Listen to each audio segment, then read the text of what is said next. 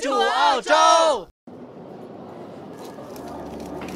想要和你低空飞行，和你的手机扬起。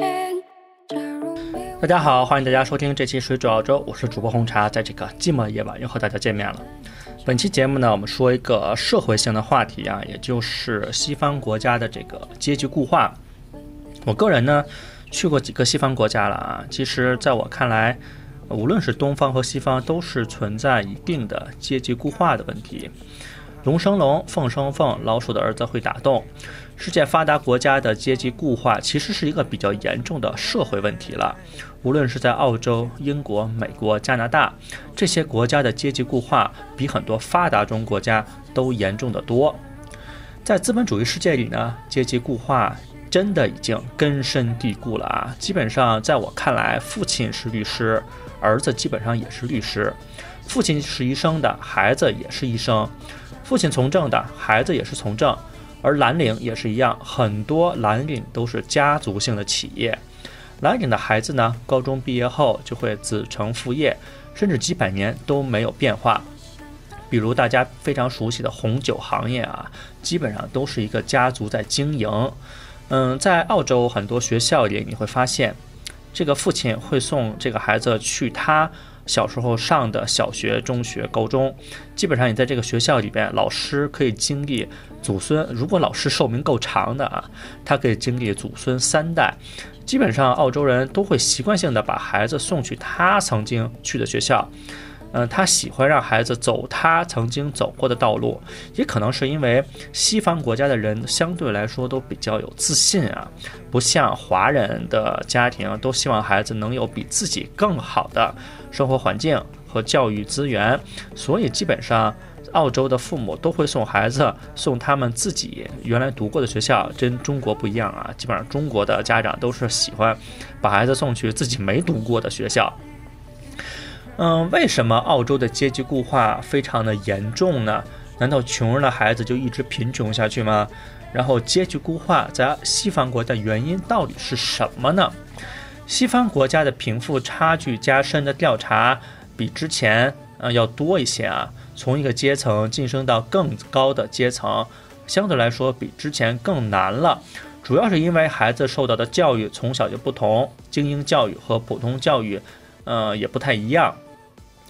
在澳洲啊，就是有三种阶层对子女的教育方式也是不一样的，不只是澳洲啊，西方国家都是这样。比如说高层阶级对子女呢实行的是私立的贵族式的精英教育，中产阶级呢对子女是最低也是实行高水平的公立学校的教育，呃，咬咬牙也能送孩子去私立。而底层呢，基本上没有足够的财富支撑子女就读较高的这种私立学校，只能是。就读普通的公立学校，这三种教育模式有什么差别啊？在澳洲呢，私立学校的教育水平相对比公立的要好一些，嗯，但它好的地方点还不太一样，因为私立，呃，每个私立学校它侧重的点是不一样的。比如说，这个学校侧重于美术好，那个学校侧重于体育好，另外一个学校侧重于音乐好啊。而私立学校中的贵族学校更是顶尖的水平啊。嗯，光是拥有这些学校的学历就足够一些年轻人寻找一份比较好的工作，更不用说这些学校的教育水平能够带给这些年轻人全方面的素质能力，或者是丰厚的人脉资源。这些贵族学校很多的带给孩子的就是一些嗯不一样的朋友圈吧。比如说呢，在钢琴领域，一些富人的孩子从小就被送入贵族学校学习。贵族学校学校内呢，有专业的钢琴老师和钢琴设备供孩子练习。孩子不仅在技艺上可以接受到更专业人士的教导，而且他们接触钢琴的时间也是自由控制的。比如说，一个普通家庭的孩子每天顶多练琴一到两个小时，这已经很多了啊。呃，普通家庭的孩子一般不会练这么久，基本上半个小时、二十分钟就结束了。而一个富裕家庭的孩子呢，每天可以随意练习，并且有专业的老师教导，甚至这些比较有名的老师还会给予孩子演出的机会，还要介绍他人脉啊。无论钢琴水平专业如何，谁优谁劣，这种差异感就体现出来了。比如说，在同样努力的情况下，富裕人家的孩子更容易取得成绩。或者是说呢，在取得同样成绩的情况下，普通人家的孩子要付出，呃，更多的这种努力啊。其实，澳洲的阶级固化还有另外一个原因，就是澳洲人懒。澳洲的人均收入基本上在世界上算是最高的地区了，甚至每小时的时薪高于美国很多啊。基本上，澳洲是一个时薪最高的国家，在这里干随便干点活儿啊，都能养活自己。贫穷不是坐在垃圾堆里捡垃圾，也不是没有学上。根据统计呢。澳洲家庭的这个是家庭收入啊，也就是比如说夫妻两个人，这个收入呢，基本上一年的平均值呢是在十万块钱左右，十万澳元啊。对于普通的家庭来说呢，这个收入不但可以供两个人的这个买车、买房，甚至孩子上学的补习各种费用也是足够的。但是你上私立是不够的啊，上公立是没有问题。然后全澳前两百万人的高收入人群收入。差不多每家庭是二十六万澳币，只要你足够努力，维持普通的生活，非常非常的容易。再加上澳洲的福利也非常好啊，所以人民的生活的这个心态特别好。普通人的阶级意识并不是很强，无论是做什么工作，只要自己开心就好了，反正大家的收入都差不多，共享社会福利。在澳洲呢，做蓝领没有什么见不得人的，比如说像呃除草的、修水管的、电工这些职业呢，甚至比刚入职场的白领要挣得多得多得多，而且他们社会地位还挺高的，因为在澳洲你要蓝领帮你做事，你基本上是要求着他们干的。澳大利亚的这种大学的入学比率啊，基本上是百分之一百五。也就是说呢，只要你想上大学，你就都能上大学，只是一些科目呢没有对这些人开放而已。但是大部分澳洲人呢根本没有想上大学，很多本地人呢在高中毕业就已经规划好自己的职业发展方向了。由于蓝领就业相对容易，所以很多人放弃了高等教育的机会，根本没有去想当白领。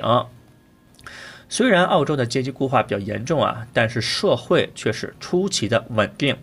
相比美国来说要稳定的多啊。这是因为澳洲这个福利真的特别好，就算你没有工作，也可以拿最低这个工资、最低的社会保障，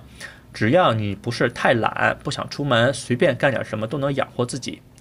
而中国的呃阶级固化呢，呃比美国要好啊，但是值得注意的是这几年呢，中国的这种阶级固化。啊，有点上升，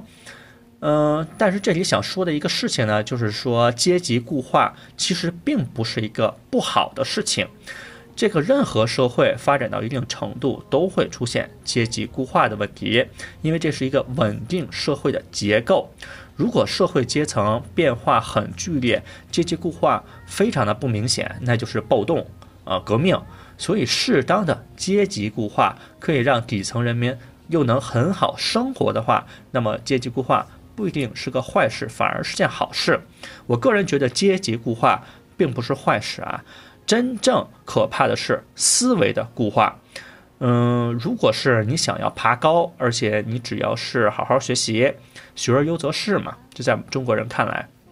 你只要好好学习，认真的对待自己的工作，你怎么都是有上升的机会的。但是如果你没有这个想上升的，这个想法，这是你思维的固化啊，这并不是阶级的固化。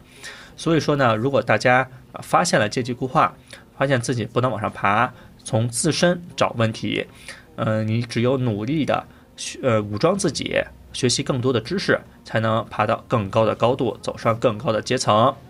本期节目呢就到这里，我们也是感谢大家收听。想收听更多水煮澳洲的节目呢，只要在百度或者是谷歌搜索“水煮澳洲”就可以了。我们也会把我们的 QQ 群的号码放在节目简介里，欢迎大家入群。但是在入群的时候，请写明“水煮澳洲”听众。